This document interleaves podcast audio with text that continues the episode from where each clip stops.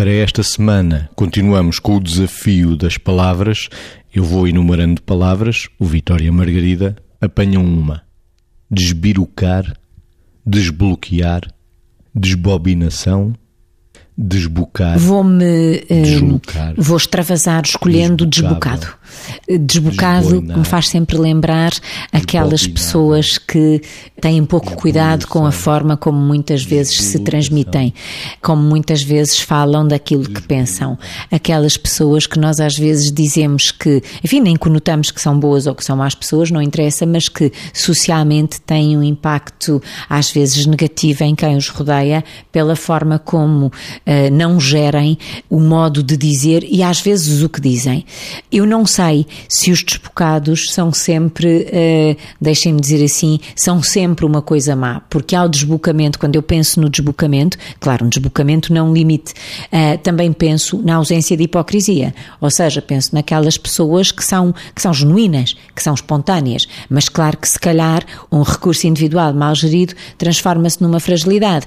E, portanto, se a pessoa de facto, enfim, for espontânea e for genuína, mas depois não tiver cuidado nenhum com o momento que está a escolher para dizer o que quer que seja e também não tiver cuidado nenhum na forma como o diz, obviamente esses são os desbocados. Mas enfim, a mim apetece-me quase fazer um elogio aos desbocados dizendo tenham cuidado para não ser tanto assim. Eu própria falo comigo quando digo estas coisas, acho que isso também sou um bocado desbocada, não é? Desacravar desacreditado. Apanhei rapidamente a palavra desacreditado, porque, contrariamente à, à, leitura que a Margarida fez e que faz sentido, há outra. Alguns desbocados ficam desacreditados.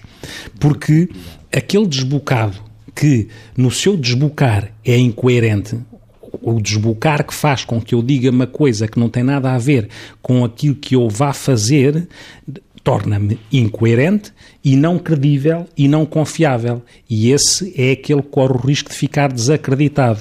É óbvio, quando olhamos para a nossa realidade, confrontamos com pessoas sempre a correr o risco de serem desacreditadas, porque parece que vamos vivendo num terreno onde se semeia constantemente incoerência, depois dali nasce a falta de credibilidade e a falta de confiança e pronto, ficamos com uma árvore de desbocados. Quando olhamos para a paisagem é só, é uma paisagem cheia de árvores, não tem peras, não tem maçãs, mas aquilo dá desbocados, não é? É só lá ir e colher. Isto porquê? Porque, de facto, aqueles desbocados são os desbocados que se desacreditaram, não é? Porque tinham esta relação antipática entre o dizer e o fazer de uma forma que não tem nada a ver.